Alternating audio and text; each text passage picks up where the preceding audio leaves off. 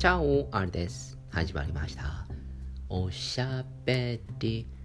お邪魔虫 DX 中の。デジタルトランスフォーメーションつの。やってますか？皆さんの周りでも。なかなか難しいですよね。DX を導入するためになんかすっごい無駄な議論がこう錯綜するみたいなよく Yahoo! ニュースとかであるじゃないですか。なんかありますよ。あの確かにそのデジタル化するという方がいいよねという話なんだけれどもその結局司令塔となるような人がいなかったりとか何がデジタル化ができて何がデジタル化しない方がいいのかとかそういうのが結局わからないと。いう中ででもなんか闇雲に世の中 DX だ DX だって言うからデジタル化しようっていうふうになって結局なんかわけのわからない雑務が増えるみたいな。そのくせデジタル化してない。はたまたその仕方が下手くそながゆえにより効率が下がるみたいな。ありませんか？あのデジタル化っていうのはすごく難しいなと思います。なので今 DX を導入したり DX を推進するコンサルタントの方とかエンジニアの方っていうのは本当に高級で引っ張りだこらしいですね、えー、年間契約であったり半年間の契約であったりとか、まあ、そんな感じで、まあ、いわゆるフリーランスのコンサルとか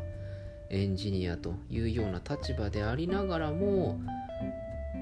もう非常に引っ張りだこだいうふうに話を伺っています。もうこれからもう引っ張りだこになるということは前提でそれでいて人が足りないと。で市場は増えるという感じなのですごく売り手の交渉力が強いというふうに伺っていますけれども。確かにそういうのってこう全体が分かったりとか何ができてとかあなたの会社ではここをやった方がいいよとかっていうのを分かってる人かつデジタルの部分についてもそれなりに分かる人っていうのが、本当に重宝されるんだろうなというふうに思います。そういう職に就きてえな。外からやいのやいの言ってあここはこうだからみたいな感じ。ちょっとお給料もらえるんですいいな。そういう意味を含めて IT の勉強するっていうのは大事なのかなと思うんですよね。今ではこれからプログラミングが必修化されるとかっていう話を伺ってますけれどもまああれは結局まあプログラミングができることによって何かが作れるということをゴールにするのではなくプログラミングとかデジタルによって何ができるのかその仕組みを知ることによってそういう仕組みを知ることの基礎を子供の頃から身につけようという、まあ、そういう趣旨だというふうに私は理解しているんですけれどもよくもまあそんな偉そうなことを自分たちはできないのに大人は言うなぁと私はいつも思っています。まあ自分たちにできないことだったり自分たちにできなかったことだから子供たちにそれをまあある意味押し付ける的な感じでやっていくんでしょうかそんな感じが若干しますけれどまあでも方向性としてはなんか間違ってはいないかなというふうに思いますね。やり方さえ間違えなければゴールさえ間違えなければ決していわゆる日本の英語教育というようなものの同じこう過ちを踏まないような感じで運用してほしいなと思うんですけれども僕はどうも同じような過ちを繰り返す気がしかしない。関係福祉なんて使いますかね？あの社会に出てから。もう英語教育の根本はもうそこから間違っているんじゃなかろうかと。いうふうに思います。やっぱ英語教育の間違ったところは読み書きからスタートしたってところが間違いですよね。やっぱり聞くしゃべるからスタートして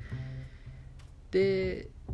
だんだん読み書きに行くっていうのが正解だったんだろうなっていうのはもうみんな分かってますよね。だからみんな結局喋れないじゃないですか。私も喋れませんよ。あの I love you と How much しか知りませんからほとんど。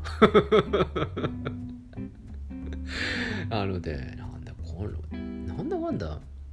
もう普通の人であっても中学校3年間も勉強すると。で高校行ったら6年間。大学行ったら10年間も英語勉強してるのにもこんなにもできないのはなんでだよってね。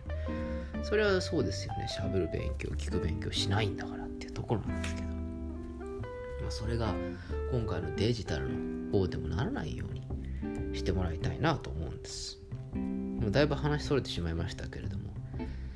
え DX、え皆さんの会社とか周りでも導入されてるかなというところからの呼びかけで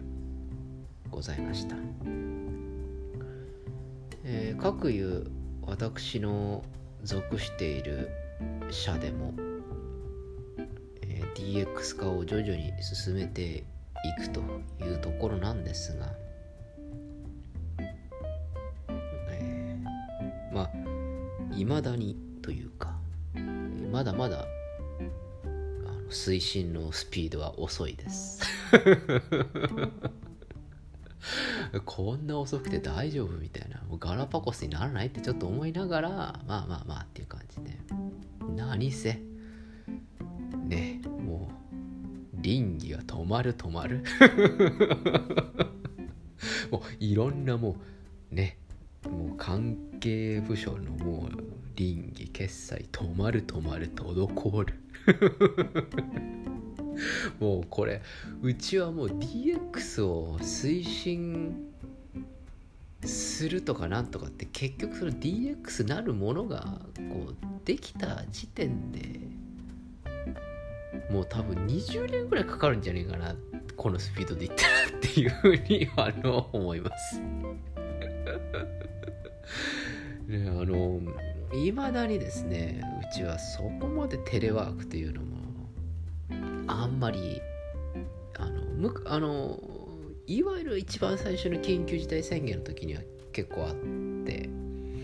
あの自宅で仕事っていうのもあったんですけどまあ他の友人の他の会社の話の人の話を聞くとどうやらだいぶ遅れてるというような感じでいまだに出張とか ありますもん。あのねなんとか宣言出てる時であったとしても普通に週に1回から2回は新幹線に乗って出張するという謎の行事があると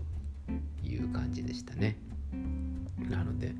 だいぶ DX とは離れているなというふうに思っているんですけれども。まあゆくゆくは。デジタルトランスフォーメーション頑張ってもらいたいなというふうに思っています。まあそうすることで、えー、効率化していくというふうな話で人間の